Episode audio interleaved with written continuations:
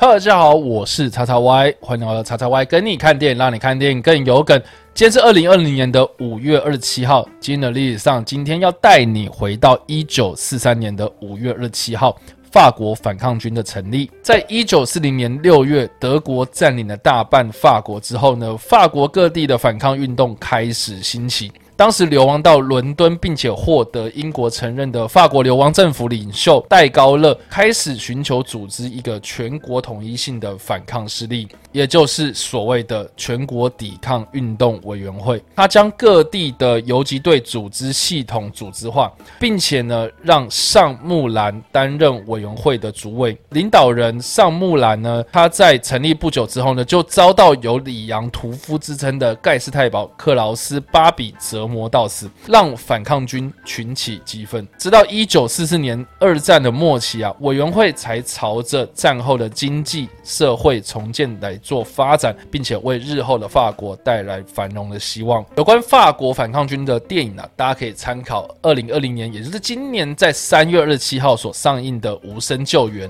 这部片呢是由杰西·艾森伯格所主演，他饰演了法国默剧大师马歇·马骚，他在二战期间加入反抗。军的心路历程。这个真人真事改编的电影呢，主要是聚焦在法国反抗军对抗纳粹政权的历史观点，并且描述了马歇马骚和反抗军的伙伴如何带领这些犹太的孩童跨越过非常危险的地区。成功的偷渡到瑞士的心路历程。好了，以上就是今天的影片内容。如果你喜欢这部影片或者声音，或者想要看到更多有关电影或者历史的相关资讯，也别忘了按赞、追踪我的脸书粉丝团，以及订阅我的 YouTube 频道、IG 以及各大声音平台哦。